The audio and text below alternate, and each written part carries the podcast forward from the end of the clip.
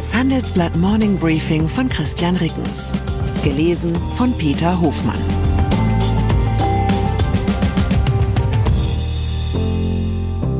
Guten Morgen allerseits. Heute ist Freitag, der 2. Februar 2024. Und das sind unsere Themen. Der Karriereeffekt, wie man es ins Top-Management schafft. Der Potsdam-Effekt, AfD sinkt in Umfrage auf 19 Prozent. Der iPhone-Effekt, Apple erstmals wieder mit Umsatzzuwachs. Nach einer kurzen Unterbrechung geht es gleich weiter. Bleiben Sie dran. Die Welt steht vor gewaltigen Herausforderungen. Zum einen die Energiewende voranzutreiben und gleichzeitig den Klimawandel einzudämmen. Und auch der Energieträger Wasserstoff gewinnt weltweit immer mehr an Bedeutung. Doch wie geht es weiter? Erfahren Sie mehr auf dem Handelsblatt Wasserstoffgipfel 2024 am 12. und 13. Juni in Essen. Infos unter handelsblatt-wasserstoffgipfel.de. Mit dem Vorteilscode Wasserstoff 2024 erhalten Sie einen Rabatt von 15% auf die Tickets.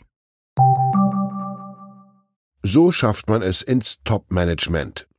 Wer sich zu lange in den einschlägigen LinkedIn-Posts festliest, könnte den Eindruck gewinnen, Karriere machen ist heutzutage eine ungemein lässige Angelegenheit.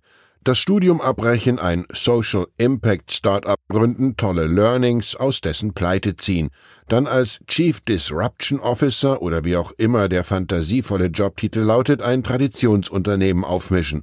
Zwischendurch noch ein Buch schreiben über die Weltumrundung per Ketka, die man wie so vieles im Leben nicht vollendet hat. Dass man seit einiger Zeit vor allem als Speaker mit unklarer Auftragslage unterwegs ist, muss nichts heißen. Die nächste großartige Herausforderung ist bekanntlich nur ein LinkedIn-Kontakt entfernt. Sie ahnen es bestimmt schon. Die Realität sieht anders aus. Der 38-jährige Thomas Saueressig ist das jüngste Vorstandsmitglied im gesamten DAX. In nur 15 Jahren arbeitete er sich bei SAP vom Berufsakademiestudenten zum Leiter des Product Engineering empor. Saueressig betont, Karrieren verliefen nicht immer nur geradlinig und seien nicht immer nur schön und shiny, es sei ein harter Weg und man brauche viel Durchhaltevermögen. Das gehe nur mit einer großen Leidenschaft für das Unternehmen. Das Handelsblatt Research Institut und das Karriereteam der Handelsblatt Redaktion wollten es genau wissen und haben die Lebensläufe aller DAX-Vorstände ausgewertet. Herausgekommen ist so etwas wie eine idealtypische Aufstiegsformel. Wenn man es in einem deutschen Großkonzern ganz nach oben schaffen will, sollte man zunächst Wirtschaftswissenschaften studieren. Man sollte außerdem im Ausland studiert oder gearbeitet haben, nicht zu oft das Unternehmen wechseln und einmal bei einer Unternehmensberatung gewesen sein. Da fragt man sich, hat sich denn gar nichts geändert? Doch durchaus. Früher gab's in DAX-Vorständen mehr Juristen, dafür weniger Frauen. Als Frau kann man sich allerdings schon einmal darauf einstellen, im Personalressort zu landen. 63 Prozent der Personalvorstände im DAX sind weiblich, aber nur 23 Prozent der Vorstandsmitglieder insgesamt. Zusätzlich hat unser Team mit Vorstands- und Aufsichtsratsmitgliedern, Personalberatern und Wissenschaftlerinnen über die Soft Skills gesprochen, die man heutzutage für den Weg nach ganz oben mitbringen muss. Der aus meiner Sicht unkonventionellste Ratschlag kommt dabei vom ehemaligen Siemens-Chef Joe Kaeser. Für ihn ist der größte Fehler, den ein angehender Vorstand im Bewerbungsprozess machen kann, nicht auf Fragen einzugehen bzw. nicht zuzuhören.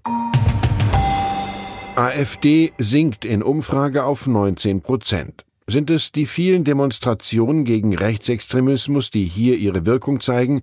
Sind es die Nachwehen des Treffens von Potsdam? Oder hat die geheime Weltregierung etwas in der Mischung der Chemtrails verändert, Jedenfalls ist die AfD im ARD-Deutschland-Trend erstmals seit langem deutlich in der Wählergunst gesunken. In der Infratest-DIMAP-Erhebung kommt die Partei nun auf 19 Prozent, das sind minus drei Prozentpunkte. Die Union büßt einen Prozentpunkt ein, wäre aber mit 30 Prozent weiterhin stärkste Kraft. Die SPD legt auf 16 Prozent, also plus zwei Prozentpunkte zu. Die Grünen klettern um einen Punkt auf 14 Prozent, die FDP verliert einen Punkt auf vier Prozent.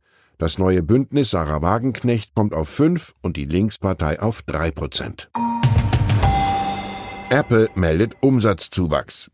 Gleich drei der US-Tech-Riesen Apple, Meta und Amazon haben gestern nach US-Börsenschluss ihre Quartalszahlen vorgelegt. Apple hat dank der ungebrochenen Nachfrage nach seinem iPhone im vergangenen Weihnachtsquartal einen Gewinn von 33,9 Milliarden Dollar eingefahren, ein Plus von 13 Prozent gegenüber dem Vorjahresquartal. Der Umsatz stieg um 2 Prozent auf 119,6 Milliarden Dollar. Es war der erste Umsatzzuwachs seit über einem Jahr. Apple löste 2023 laut Marktforschern Samsung erstmals als weltgrößten Smartphone-Anbieter ab. Im Dienstleistungsgeschäft bei den Mac-Computern und dem iPad verfehlte Apple dagegen die Markterwartungen.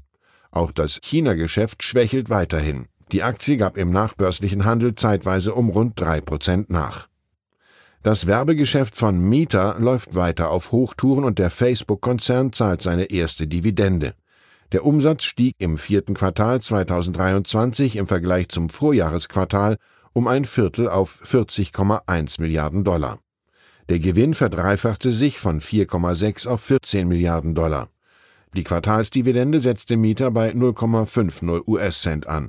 Zugleich gibt der Konzern weiterhin viel Geld für die Entwicklung virtueller Welten aus. Der operative Verlust der Sparte Reality Labs wuchs auf 4,65 Milliarden Dollar bei einem Umsatz von 1,1 Milliarden Dollar. Der Begeisterung der Aktionäre tat das keinen Abbruch, die Meta-Aktie stieg nachbörslich zeitweise um über 12 Prozent. Auch Amazon hat im Weihnachtsquartal Umsatz und Gewinn deutlich gesteigert. Die Erlöse wuchsen im Vergleich zum Vorjahresquartal um 14 Prozent auf 170 Milliarden Dollar. Der Gewinn sprang von rund 300 Millionen auf 10,6 Milliarden Dollar. Die Amazon-Aktie legte nachbörslich zeitweise um gut 5 Prozent zu. Verbraucherschützer verklagen Amazon. Sollten Sie gelegentlich einen Film oder eine Serie bei Amazon Prime schauen und demnächst Werbung eingeblendet bekommen, dann fragen Sie sich womöglich, wann habe ich dieser Vertragsänderung eigentlich zugestimmt? Die Antwort, Sie haben nicht zugestimmt. Prime-Kunden wurden in der ersten Januarwoche lediglich per Mail darüber informiert, dass sie gegen einen Aufpreis von 2,99 Euro pro Monat weiterhin die werbefreie Option sehen können. Wer nicht reagiert, dem wird ab dem 5. Februar Reklame ausgespielt. Der Verbraucherzentrale Bundesverband sieht darin eine wesentliche Vertragsveränderung, wofür die Zustimmung der Nutzerinnen und Nutzer hätte eingeholt werden müssen. Die Verbraucherschützer wollen nun mit einer Klage gegen Amazon vorgehen, die in den kommenden Wochen eingereicht werden soll. Hamilton wechselt zu Ferrari. Formel 1 Superstar Lewis Hamilton verlässt am Ende dieser Saison überraschend Mercedes und fährt ab 2025 für Ferrari. Dies teilten beide Rennställe am Donnerstagabend mit. Für Hamilton muss bei Ferrari Carlos Sainz aus dem Formel 1 Cockpit weichen. Ich wünsche Ihnen heute die Pole Position für den Start ins Wochenende. Herzliche Grüße, Ihr Christian Rickens. Die Welt steht vor gewaltigen Herausforderungen. Zum einen die Energiewende voranzutreiben und gleichzeitig den Klimawandel einzudämmen. Und auch der Energieträger Wasserstoff gewinnt weltweit immer mehr an Bedeutung. Doch wie geht es weiter? Erfahren Sie mehr auf dem Handelsblatt Wasserstoffgipfel 2024 am 12. und 13. Juni in Essen. Infos unter handelsblatt-wasserstoffgipfel.de. Mit dem Vorteilscode Wasserstoff 2024 erhalten Sie einen Rabatt von 15% auf die Tickets.